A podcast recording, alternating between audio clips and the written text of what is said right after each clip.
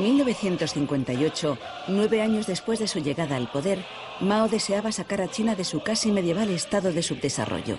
Lanzó un programa de industrialización en las ciudades y el campo con el propósito de llevar a China la tierra prometida del paraíso socialista en un plazo de menos de 15 años. Era el llamado Gran Salto Adelante.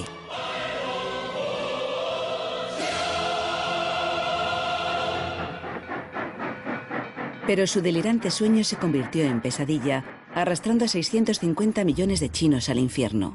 El país se sumió en un caos económico que provocó una hambruna sin precedentes. Se saldó con el terrible balance de cerca de 45 millones de muertos.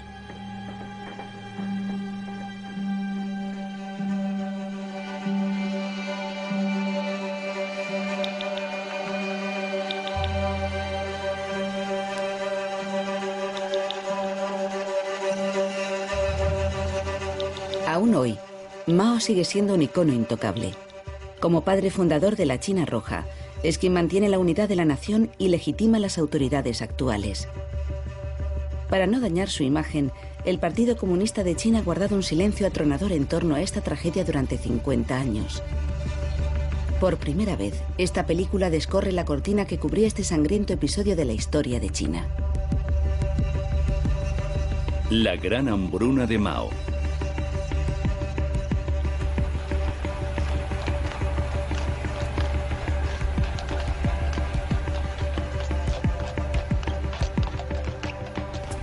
Obtener un puñado de testigos que hablen de ese periodo para tratar de reconstruir la memoria de la gran hambruna entraña ciertos riesgos.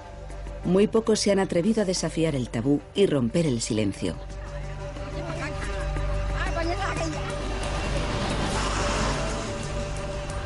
Una joven historiadora de la Universidad de Hong Kong, Zhu Shun, ha sentido la necesidad de emprender esa tarea.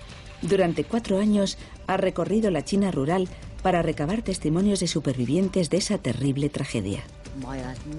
En cuanto me pongo a pensar en esa época, me empiezan a temblar las piernas y me embarga una inmensa tristeza. Prefiero no pensar en lo que pasó, porque cada vez que alguien lo menciona me pongo enferma. Muchas de las personas con las que he hablado no habían tenido hasta entonces la oportunidad de contar su historia, y algunos de los supervivientes son muy mayores. La tarea de Zushun era, pues, urgente. Para ella no se trata solo de un deber de memoria, también es una historia personal, ya que varios miembros de su familia murieron de hambre durante el gran salto adelante. El periodista e historiador Yang Jisheng publicó su libro Lápida en 2008. Era el primer libro chino sobre la gran hambruna. Publicado en Hong Kong, ha sido prohibido en la China continental. Su propio padre murió de hambre durante ese periodo. Aunque no hubiera muerto de hambre nadie de mi familia, habría escrito el libro, porque es muy importante. Como periodista tengo que dar testimonio para que las generaciones futuras puedan conocer la verdad.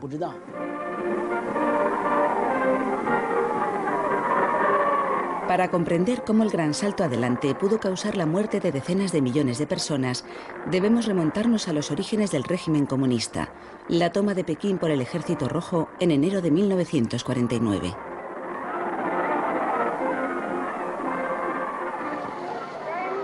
El gobierno central del pueblo queda instaurado.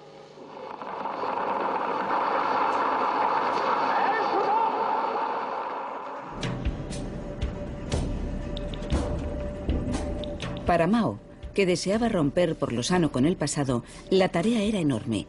Tenía que superar las tradiciones, las mentalidades y las formas de vida arcaicas de una sociedad anticuada.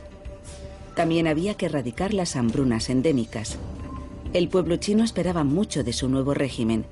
Había oído hablar de la promesa comunista de construir una sociedad más justa.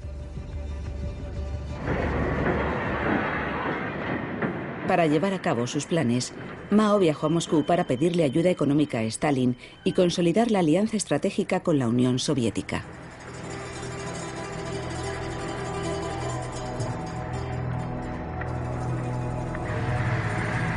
El líder chino sentía una gran admiración por su homólogo soviético, que sin embargo lo trató con desprecio y le hizo esperar dos días antes de recibirlo. Los dos países firmaron un tratado de amistad. La Unión Soviética proporcionaría cantidades ingentes de armas, fábricas, equipo industrial y agrícola y toda clase de asesores.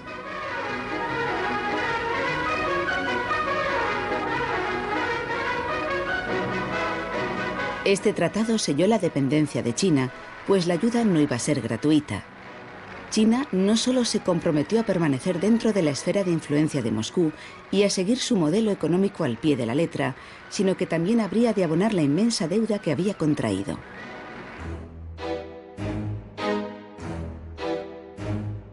A modo de primer paso hacia el modelo soviético, Menos de un año después de llegar al poder, los comunistas chinos iniciaron una ambiciosa reforma de la agricultura que afectó a la mitad de las tierras cultivadas y benefició a 300 millones de campesinos pobres.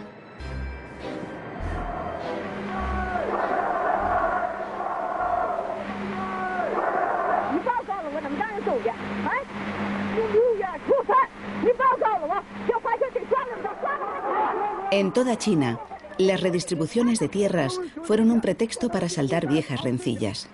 Alentados por el partido, los campesinos pobres se rebelaron tras dos mil años de sufrimiento y humillaciones y dieron rienda suelta a su resentimiento. La violencia de clase se desató. Más de un millón de terratenientes fueron ejecutados.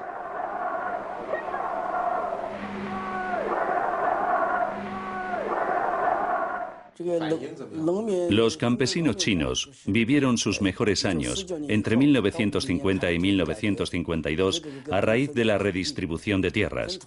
Seguían siendo pobres, pero su nivel de vida mejoró a partir de 1952. En mi región natal cultivábamos nuestras propias tierras y teníamos lo suficiente para comer. Le dábamos parte de nuestra cosecha al Estado y nos quedábamos con el resto. No nos faltaba de nada. Yo era joven por aquel entonces, pero veía que nuestro nivel de vida estaba mejorando. Las aldeas organizaban actividades artísticas durante el Año Nuevo, pero más adelante todo eso se acabó.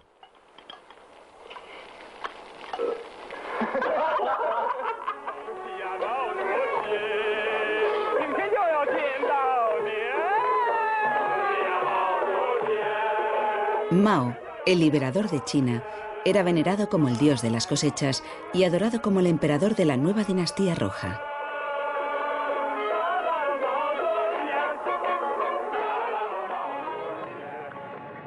Pero a partir de 1953, Mao empezó a temer la reaparición de una nueva clase de pequeños terratenientes. Siguiendo pues el modelo de los colcos soviéticos, el partido convenció a los campesinos de que combinasen sus parcelas en cooperativas de hasta 50 familias.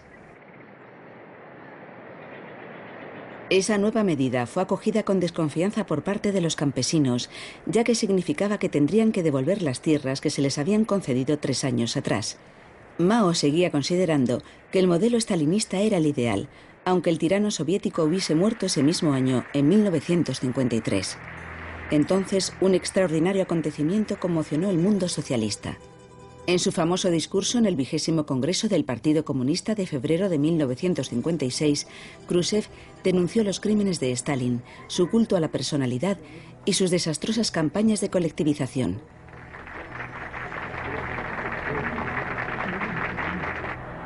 A consecuencia de ello, el modelo estalinista tan alabado por Mao fue abandonado en China.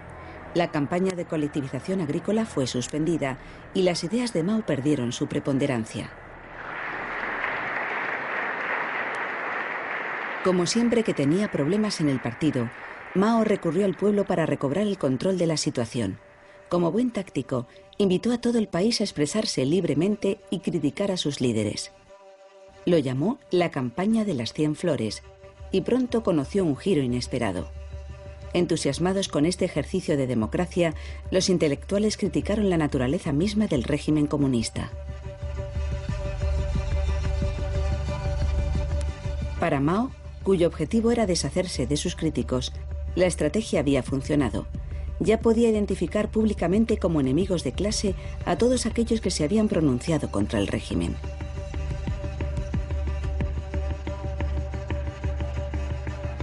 Está usted equivocado. ¿Cuáles son sus opiniones políticas? ¿Se da usted cuenta de lo que dice? ¿Es usted un profesor del pueblo, sí o no? ¿Adopta usted el punto de vista de un profesor del pueblo? Mao llevó a cabo una violenta represión. El menor desliz verbal podía resultar fatal.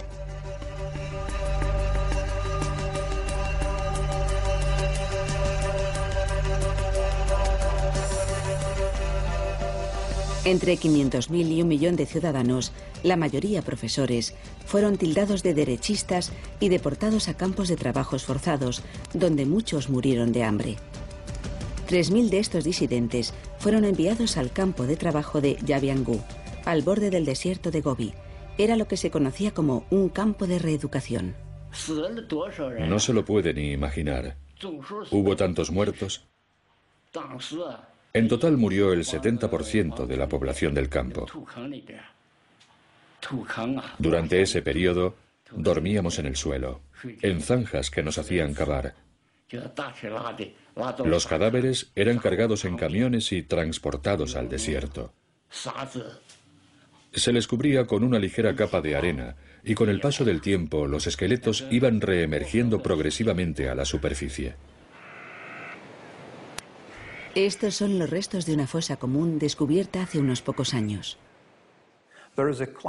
Un clima de terror se apoderó de las esferas más elevadas del poder. Entre 1957 y 1958, los líderes provinciales son derrocados y reemplazados por hombres duros, a menudo dispuestos a beneficiarse de los vientos ultrarradicales que soplan desde Pekín. La represión de los derechistas eliminó toda oposición y allanó el terreno para el gran salto adelante. El Partido Comunista pudo llevar a cabo sus planes sin ninguna resistencia porque nadie se atrevía a hablar. Acallando a sus enemigos, Mao recobró el control absoluto del partido. Regresó a Moscú en noviembre de 1957, pero su antiguo aliado se había convertido en su principal rival. Cuando Khrushchev declaró que la producción económica de la Unión Soviética superaría la de Estados Unidos en 15 años, Mao aceptó el reto. Dijo que la producción de acero de China superaría la del Reino Unido en el mismo plazo.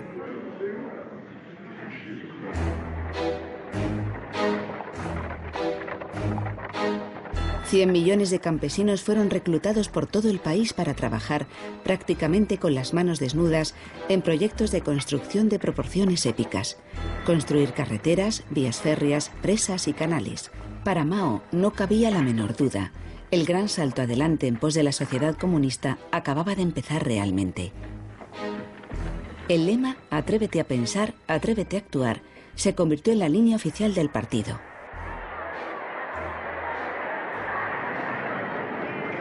Mao acudió simbólicamente a las canteras para brindar su apoyo a los campesinos. Para recalcar el hecho de que había conseguido el apoyo unánime del partido, iba acompañado por el segundo de a bordo del partido, Liu Shaoqi, y por su más íntimo compañero de armas, Zhu Enlai.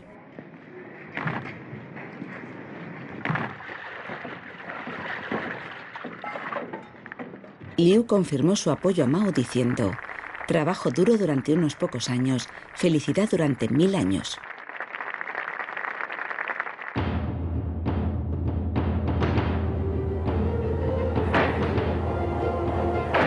Todos los medios valían para movilizar a las masas y estimular su celo revolucionario. En una extraordinaria campaña, Mao identificó a un nuevo enemigo. Los gorriones fueron acusados de comerse las cosechas. Millones de chinos fueron invitados a impedir que se posasen en tierra firme. A consecuencia de ello, los gorriones morían de agotamiento, dando paso a un nuevo enemigo, los insectos. Estos proliferaron y devoraron parte de las cosechas. Esa absurda campaña fue seguida por otro paso más hacia la colectivización radical.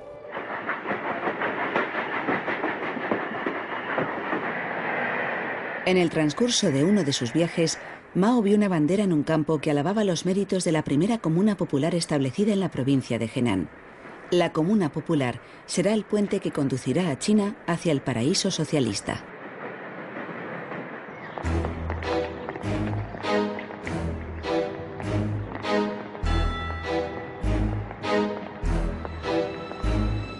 La frase fue adoptada en todas las provincias y en apenas un verano nacieron miles de comunas. Podían llegar a abarcar hasta 2.000 familias. Había incluso planes para formar gigantescas comunas de entre 10.000 y 20.000 hogares, que serían gobernadas por cuadros, completamente sometidos a Mao.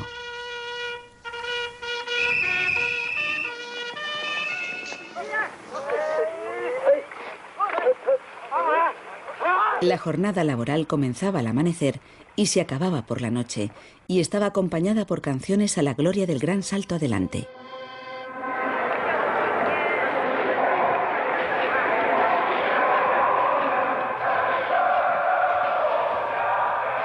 Como unidad de base de la sociedad del futuro, la comuna experimentaba con una forma radicalmente nueva de vivir. Todo en ella estaba diseñado para sumergir al individuo en una vida colectiva encaminada hacia la producción. Toda propiedad privada fue abolida. Las casas, los animales, las tierras y las herramientas de trabajo se convirtieron en propiedad colectiva. Las guarderías y las escuelas, gratuitas y obligatorias, liberaban a las mujeres de sus deberes maternos para que pudieran trabajar en el campo.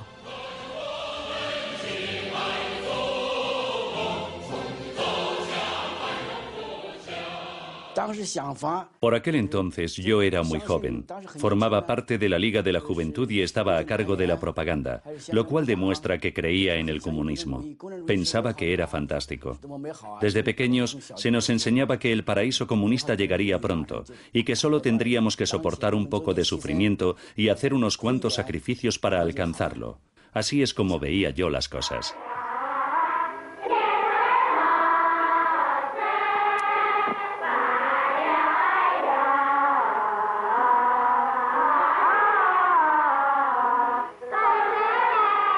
La unidad familiar desapareció y los niños se vieron obligados a vivir siguiendo las nuevas reglas de la vida colectiva.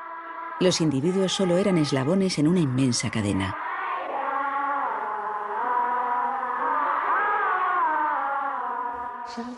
Creo que decían, el socialismo es bueno. O algo por el estilo. Pero la verdad es que no me acuerdo.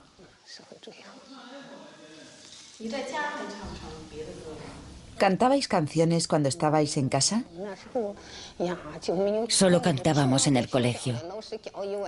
Fuera la vida era dura. No nos daban un respiro.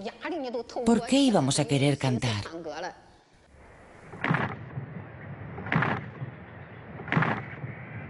Los hombres y las mujeres estaban separados y repartidos en dormitorios como en barracones.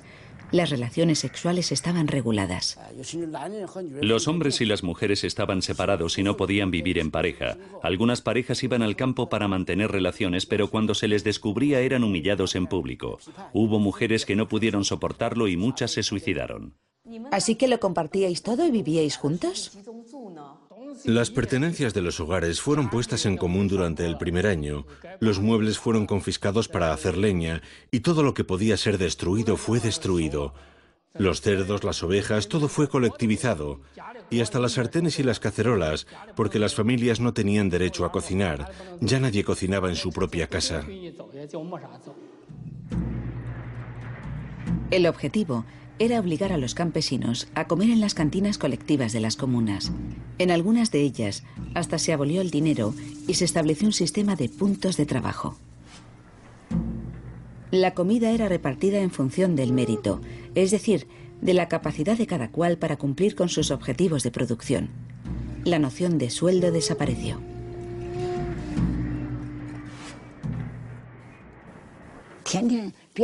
Era obligatorio presentarse cada día. Si tu nombre no estaba en la lista de asistencia, te castigaban y perdías puntos de trabajo. ¿Te quitaban tus puntos? Sí. Pero sin puntos de trabajo no tenías comida. Cuantos menos puntos de trabajo ganabas, menos comida te daban. Oh, era terrible. Te puedo decir que durante aquel periodo la vida era brutal para todos, menos para los cuadros. Eso sí que vivían bien.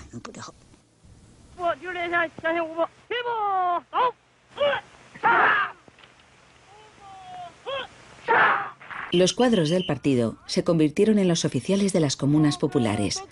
Todos los días los campesinos eran sometidos a un entrenamiento militar, ya que las masas habían de ser movilizadas para la defensa de la nación.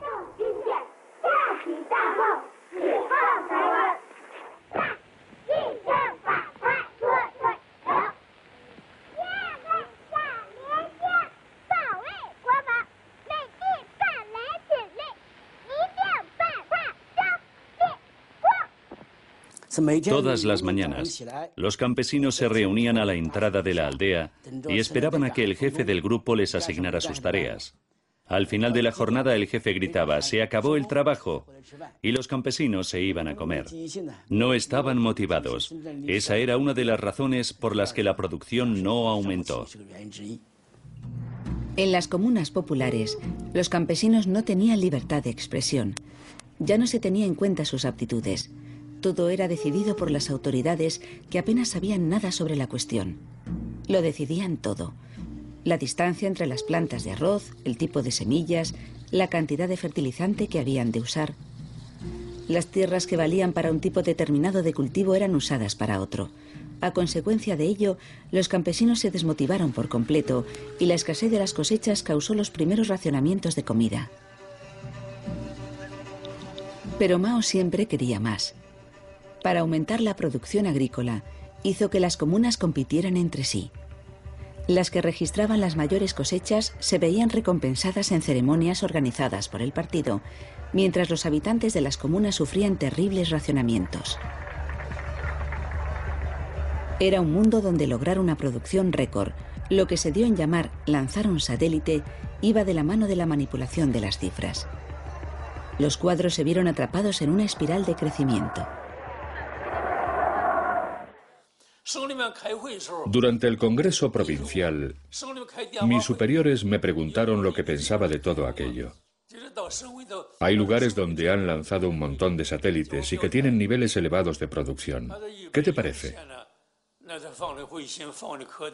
Yo me veía entre la espada y la pared y tenía que decir que cumpliría sin falta con las cuotas pero en realidad no podía mantener esos compromisos. Era imposible.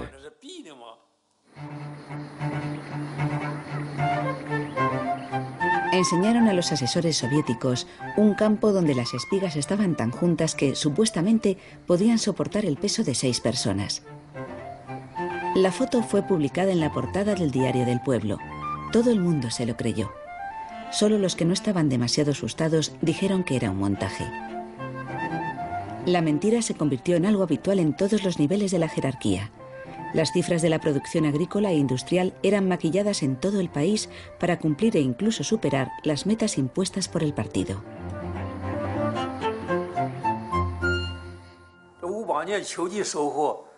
En otoño de 1958, aunque había algo de trigo, había escasez de comida.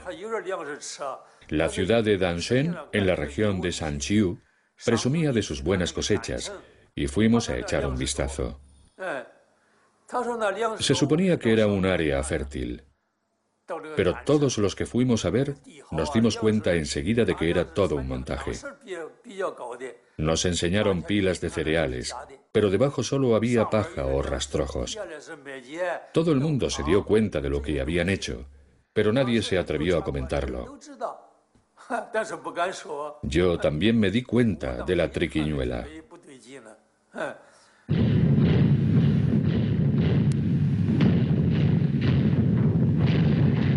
A consecuencia de estas exageraciones, las tasas en especias que abonaban las comunas eran calculadas sobre una base falsa.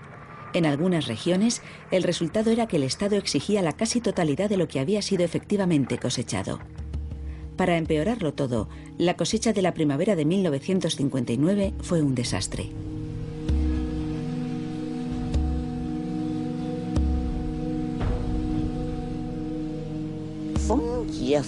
Apenas habían segado el trigo, todos los miembros de la comuna tenían que llevarlo a hombros, a unos barcos, para que se lo llevaran al extranjero.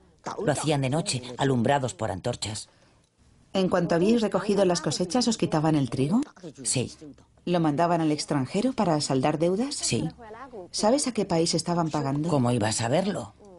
¿Quién te dijo entonces que había deudas que saldar? Nos lo dijeron los cuadros. Tras cada cosecha, Deng Xiaoping decía que había deudas que saldar, aunque el país fuese muy pobre. ¿Os dejaban un poco o no? Unos pocos kilos. Demasiado poco para poder comer hasta el año siguiente. La famosa deuda era la que China había contraído con la Unión Soviética para adquirir cientos de fábricas que le habían sido enviadas listas para su uso. Pekín comenzó a pagar a Moscú en forma de productos agrícolas. Mao quiso acelerar la devolución a una costa de que la población pasase hambre. En algunas regiones, la gente no tenía realmente nada que comer. A mí me enviaron fuera de la aldea para llevar a cabo una misión, pero mi familia tuvo que comer la corteza de los árboles de nísperos. ¿Corteza de árbol? Sí, corteza de árbol. También se comían las raíces de los plataneros, cualquier cosa. La gente también comía barro, una especie de barro blanco, y tallos de arroz. Pasábamos tanta hambre que nos llenábamos el estómago con cualquier cosa que encontrásemos. Una vez vi a un adulto caer al suelo. Cayó muerto mientras masticaba una especie de pasta de habas. Murió delante de mis ojos y aún tenía esa comida en la boca. Así que lo arrastré debajo de un árbol. Estábamos tan hambrientos que poco después empezamos a comernos las hojas de ese árbol.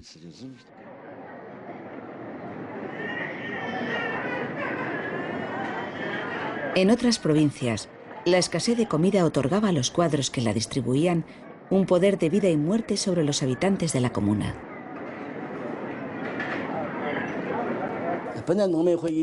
En teoría, los campesinos tenían derecho a 250 gramos al día, pero los cuadros se otorgaban a sí mismos mucho más de lo que les correspondía. Eran tan corruptos que se atiborraban sin ningún pudor. Los que no se llevaban bien con el jefe del equipo de producción o que desobedecían sus órdenes morían de hambre.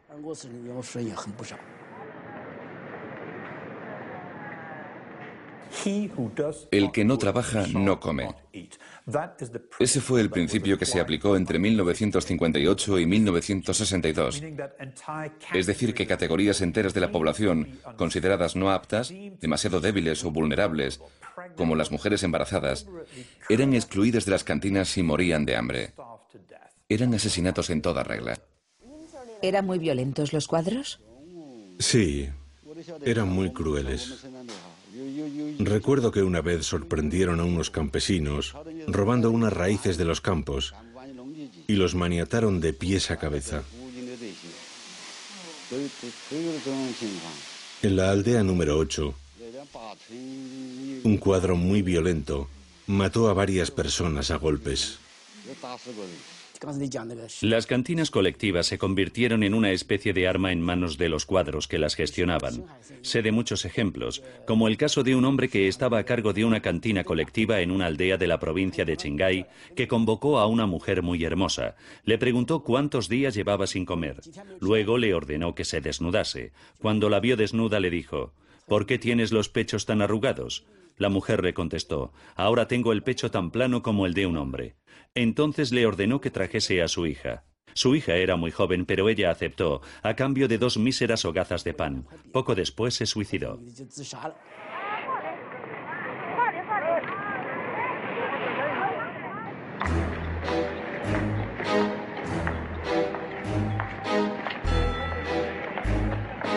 En la primavera de 1959, la locura de Mao cobró una nueva forma.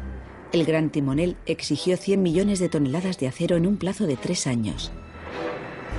Como la producción de las fábricas de acero era insuficiente, los campesinos también tuvieron que contribuir al esfuerzo.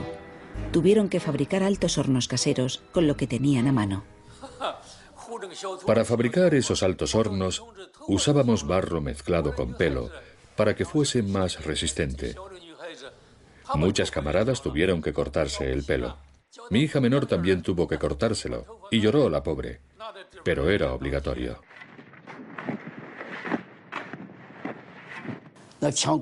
Casi todos los árboles fueron talados para hacer combustible. Los bosques fueron asolados y la gente tenía que fundir sus cacerolas y utensilios de cocina.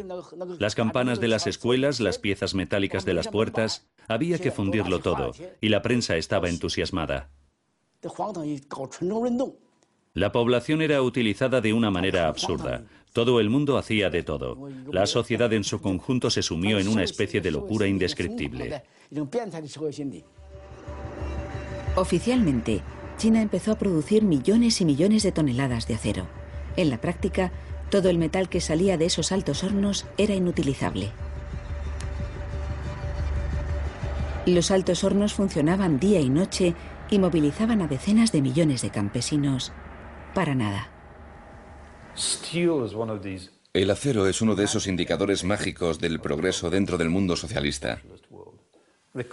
La consecuencia de ello es que los agricultores fueron explotados literalmente hasta la muerte y se les quitaba literalmente el pan de la boca.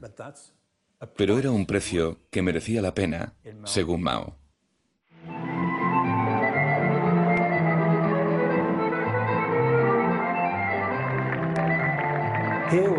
Mientras tanto, los líderes del partido se reunían en Shanghái para cenar, beber vino, comprar cámaras baratas y pasárselo bien.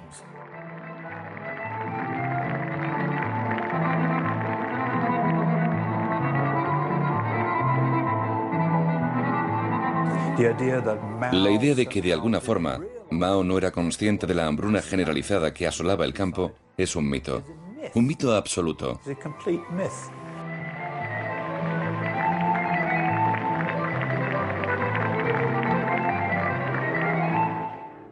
Un documento ultrasecreto hallado en los archivos revela que no solo Mao era consciente de las penurias de los campesinos, sino que formaba parte de su estrategia de sacrificar el campo para alimentar las ciudades y los centros industriales y políticos.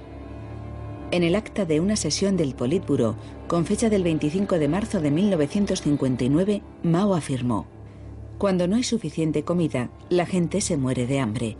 Es mejor dejar que muera la mitad de la población con tal de que la otra mitad pueda comer a gusto.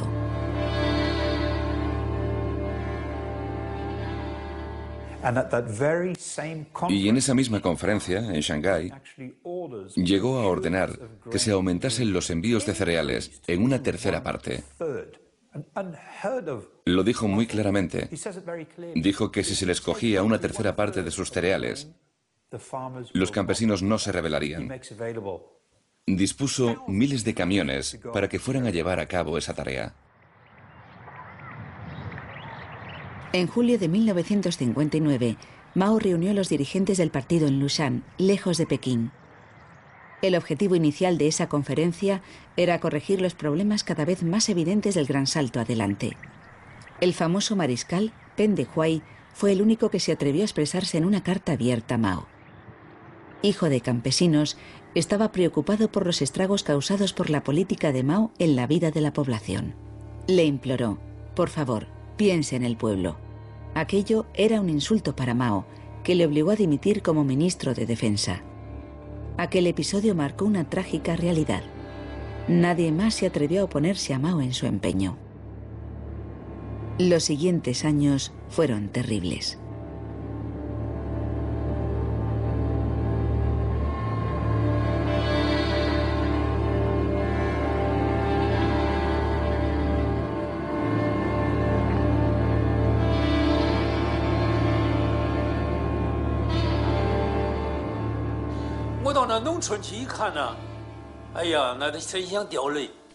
Cuando iba a las aldeas me costaba no echarme a llorar. Nada más llegar a Mandanshan, al norte de Yongsen, vimos que las casas estaban vacías, completamente abandonadas. La gente estaba tirada en esterillas, con el estómago vacío y el cuerpo hinchado por la malnutrición. Se veía que estaban muriéndose de hambre. Era evidente. En esa región murieron 120.000 personas, de una población total de un millón. Casi uno de cada diez habitantes murió de hambre. Muchos otros padecían edemas.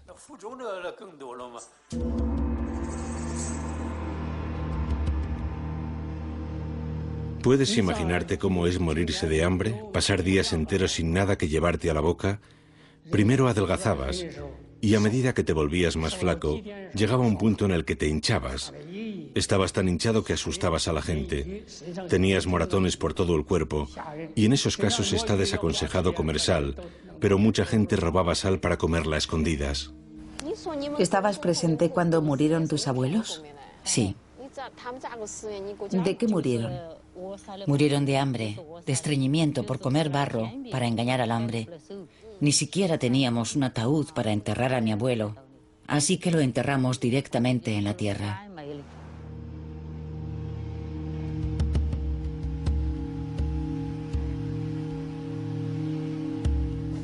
¿Y nadie enterraba a los que morían de hambre? ¿Cómo iba a poder enterrarlos nadie? A veces se les enterraba en las cunetas, lejos de sus familias que no tenían las fuerzas suficientes para enterrarlos.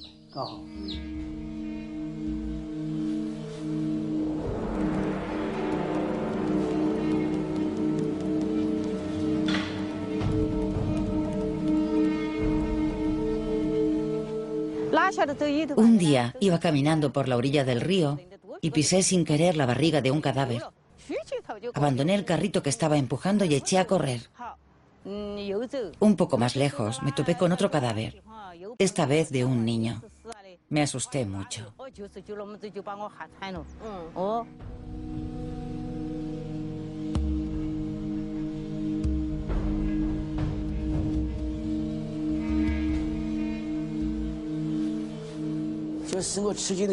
La parte más estremecedora de todo esto es que la población no se estaba muriendo de hambre por una falta total de comida. Los graneros del Estado estaban llenos. En la época de las dinastías, cuando había hambrunas, los emperadores abrían sus reservas y repartían esa comida. En cambio, los dirigentes del Partido Comunista, un régimen que pretendía servir al pueblo, se negaban a ayudar a la gente que se estaba muriendo de hambre y no les abrían sus graneros que estaban llenos. Eso es algo que realmente me ha impactado. Había poblaciones enteras acampando cerca de los graneros, implorando, Partido Comunista, danos un poco de comida. Imploraban hasta que el hambre acababa con ellos. Era inimaginable.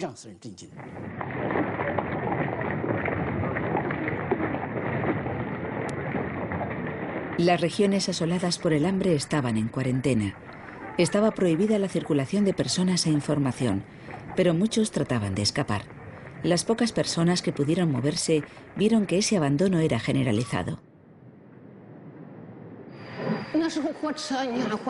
Cuando el tren entró en la estación, vi a una multitud de gente hambrienta tendiendo la mano a través de las ventanillas para que les diésemos comida.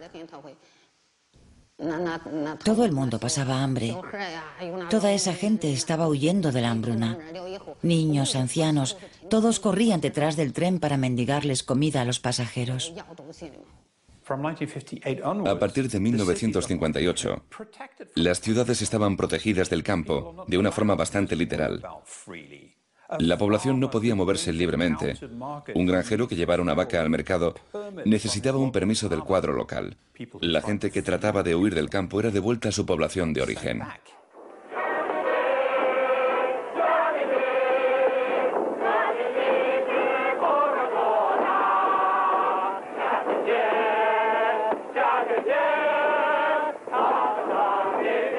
Los radicales métodos de Mao llamaron la atención de su homólogo soviético, Nikita Khrushchev, que era informado por sus asesores sobre el terreno.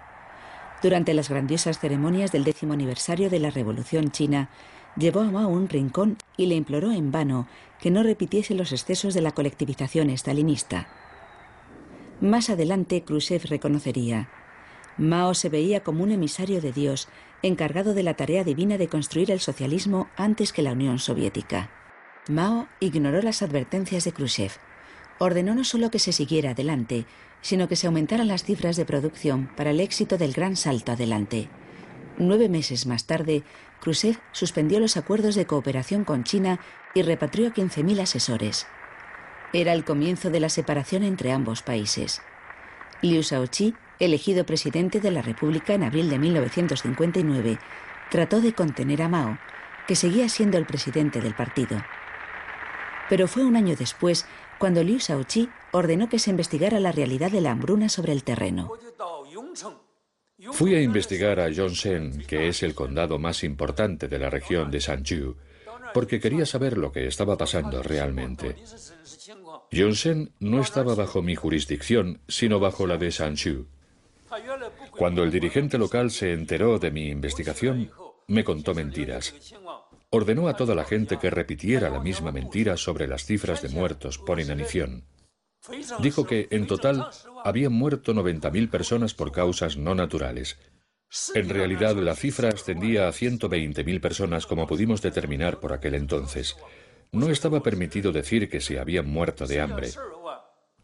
Ordenó a cada distrito que declarase una cantidad determinada de muertes para que el total nunca superase los 90.000. Y todo para ocultarnos la verdad. Tres oficiales de alto rango comenzaron una investigación. Llegaron a la conclusión de que habían muerto varias decenas de millones de personas de hambre. Redactaron un informe para Mao y Su Enlai, pero Su Enlai les dijo que lo destruyeran y no hablaran de él. A los pocos días, Su los llamó incluso para asegurarse de que el informe había sido quemado. En la Universidad de Hong Kong, Zhu Shun colabora con Frank Duqueter, que ha tenido acceso a algunos de los testimonios de esas investigaciones. Esos documentos desvelan una realidad terrible que corrobora el informe de esos tres oficiales. Hay un informe muy detallado de un militar de alto rango que regresó a su aldea natal, en Hunan, y vio que las tumbas en los campos habían sido profanadas, que estaban abiertas. No había cadáveres dentro. Se preguntó qué estaba pasando. Era un día lluvioso. Vio una casa de un secretario local del partido, de la que salía humo. Fue a la casa, abrió la puerta y vio cuatro grandes cacerolas en las que se estaban cociendo partes de cuerpo. Y resultó que el secretario local del partido había decidido que se podía reciclar los cuerpos humanos, macerarlos y usarlos como fertilizante en los campos. Durante la Gran Hambruna, fueron registrados miles de casos de canibalismo en los informes oficiales. Hay un montón consignados en los archivos. Conozco un caso en Gansu, en el que la gente llegó a comerse a sus propios parientes muertos. Antes de morir, una madre le dijo a su hija, ya no queda nada que comer en mi cuerpo, solo mi corazón. Cuando muera, te puedes comer mi corazón. Y eso fue lo que pasó. Cuando murió su hija se comió su corazón. Y a ella se la comieron a su vez a los pocos días. En un caso de la provincia de Hunan, muy bien documentado por un equipo de investigación enviado sobre el terreno, descubrieron que un hombre había sido obligado a enterrar vivo a su propio hijo porque éste había robado algo de comida. El padre murió de pena tres semanas después. En la primavera de 1961, el presidente Liu Shaoqi fue a investigar durante un mes en su provincia natal, Hunan. Supo de amigos suyos y miembros de su familia que habían muerto de hambre sin que él lo supiese, porque los cuadros locales le habían ocultado la verdad. Aquello le perturbó.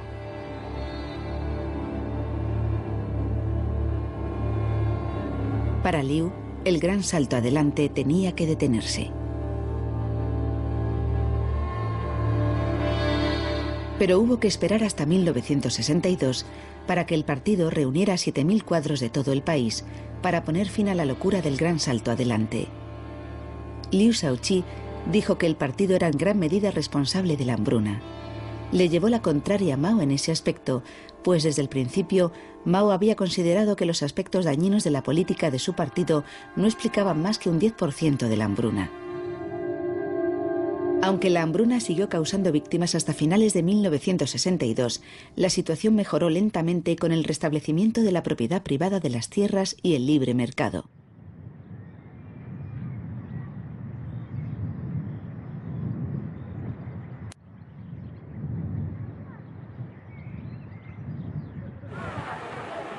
La colectivización radical del campo y las absurdas cuotas en la producción agrícola, así como la producción de acero en altos hornos caseros, fueron interrumpidas.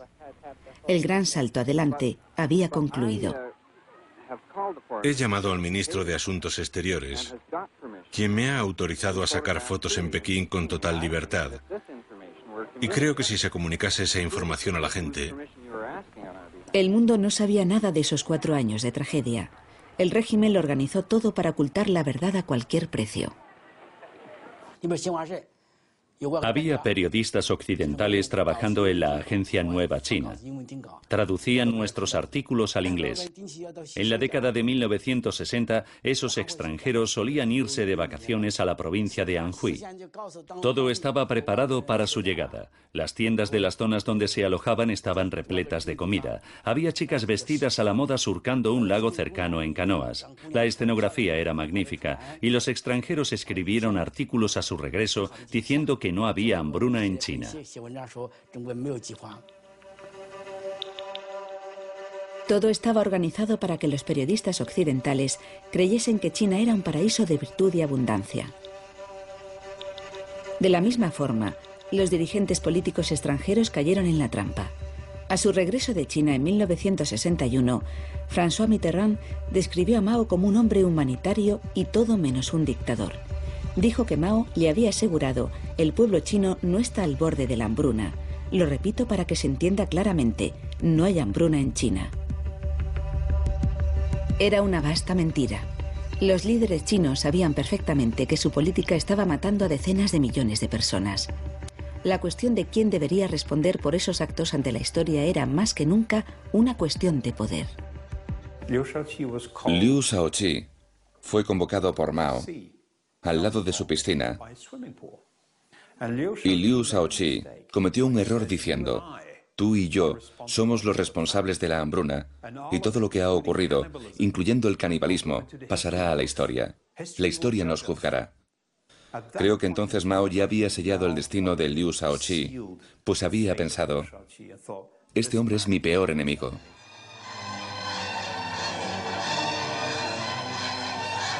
Mao no quería verse en apuros por ese asunto ningún otro, de modo que, para recobrar el poder una vez más, empujó a la juventud china al movimiento de la revolución cultural contra los burócratas del partido.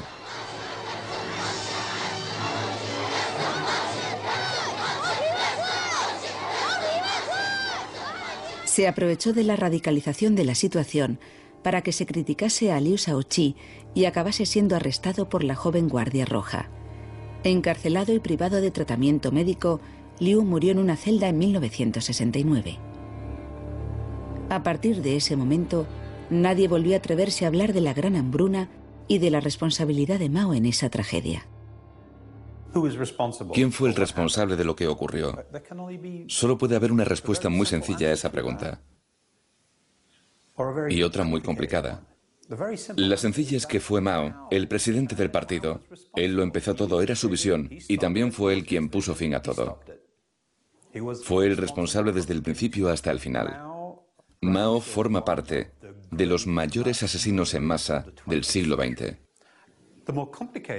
La versión más complicada pasa por preguntarse, ¿cómo pudo hacer todo eso un solo hombre? Yo creo que tanto ese hombre como ese sistema fueron responsables de esa tragedia. Es la responsabilidad colectiva del Partido Comunista de la China de aquel entonces. ¿Por qué se niegan las autoridades, 50 años después de la gran hambruna, a reconocer su realidad, a hablar de ella y a aprender lecciones de ella? Creo que su actitud es estúpida. Las autoridades están convencidas de que ello dañaría la legitimidad del régimen comunista y amenazaría su liderazgo. Creo que sus temores no tienen ningún fundamento. ¿Sabe por qué escribí mi libro Lápida? Yo también soy miembro del Partido Comunista. Escribí este libro para aligerar la carga del Partido Comunista que sigue cargando con el peso enorme de la historia. Está claro que tarde o temprano tendrá que deshacerse de ese peso y cuanto antes mejor. Estoy convencido de que una nación que no puede enfrentarse a su propia historia no tiene futuro.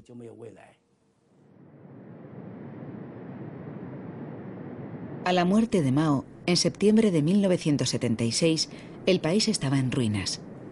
La nación le rindió homenaje en un gran funeral, pero en la muchedumbre muchos debían de estar pensando en sus seres queridos muertos durante la gran hambruna.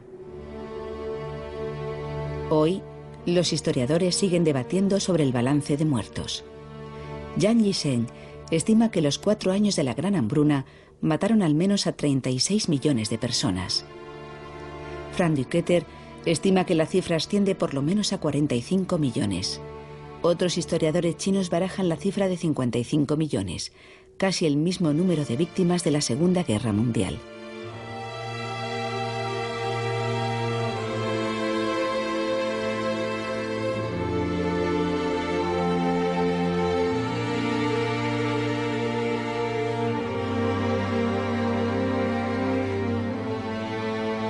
No hay ningún monumento en China para conmemorarlos, aparte de esta modesta edificación en mitad del campo en Henan.